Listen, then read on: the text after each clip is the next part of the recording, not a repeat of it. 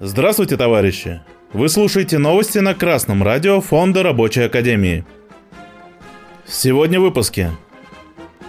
Алексей Кудрин прогнозирует уменьшение доходов. С такими ставками производство сразу будет убыточным, заявил в Совете Федерации глава госкорпорации Ростех. Забастовка строителей на трассе Москва-Казань.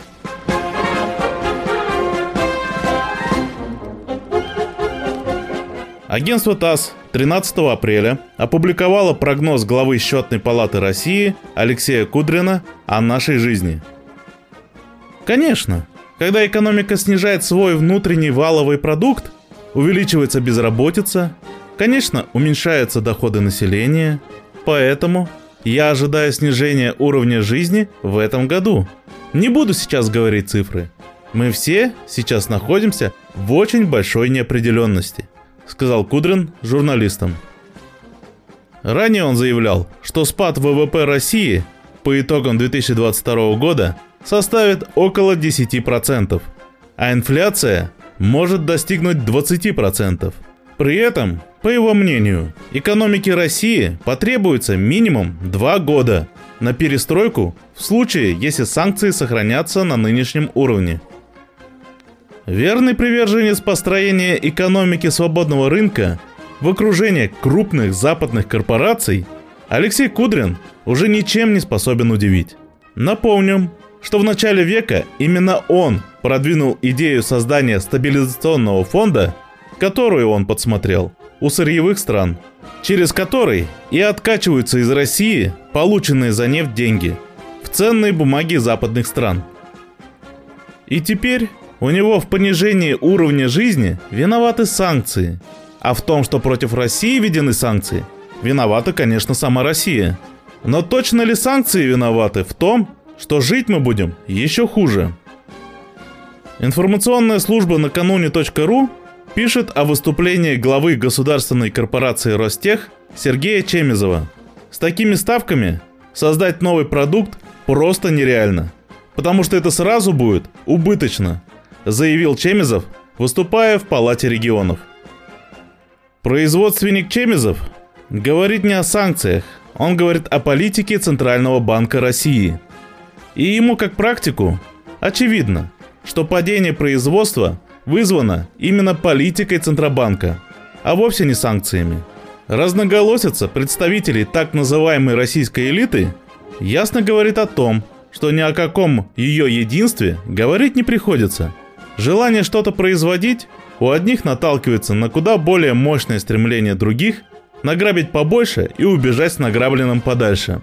В результате высшее политическое руководство страны идет путем полумер и недомолвок, демонстрируя полную неспособность держать ситуацию под контролем.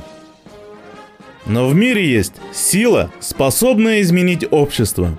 Ее старательно давят, замалчивают, разобщают – во всех странах, приверженных священному принципу частной собственности.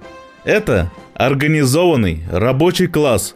Это в их руках производство всего необходимого, всех условий для жизни общества.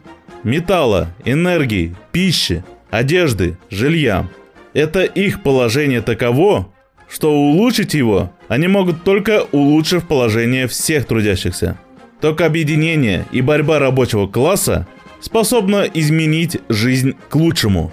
Поэтому организация рабочего класса – это главная задача всех порядочных людей на планете.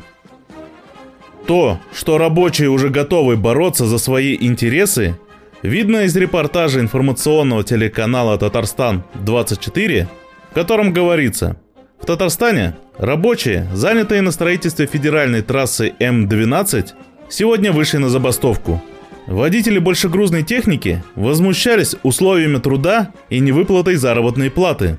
Проработав у субподрядчика Росавтодора три месяца и выполнив все обязанности, зарплаты они так и не увидели. А сам работодатель вовсе игнорирует встречи с наемным персоналом и на звонки не отвечает. Рабочие уверены, что таким образом он уклоняется не только от обязательств, но и от налогов – они намерены обращаться в суд и трудовую инспекцию по защите своих прав. Намерение работников добиваться выплаты заработной платы хотя бы путем обращения в буржуазные инстанции говорит о том, что их терпение подходит к концу. Фонд Рабочей Академии и Рабочая партия России не раз рассказывали, что делать в подобных ситуациях. Приостанавливать работу при задержке заработной платы на срок более 15 дней до полной выплаты задолженности. Если бы эти рабочие поступили именно так, то никаких проблем с заработной платой у них бы не было. Но организация классовой борьбы – процесс длительный, и подъем рабочего движения всегда начинается с таких вот разовых и неорганизованных выступлений. И наш долг, как коммунистов, поддержать выступления и законные требования рабочих, одновременно обучая их более действенным законным методам борьбы – Подключайтесь к общему делу, товарищи. А новости читал Марат Мигранов с коммунистическим приветом из Свердловска.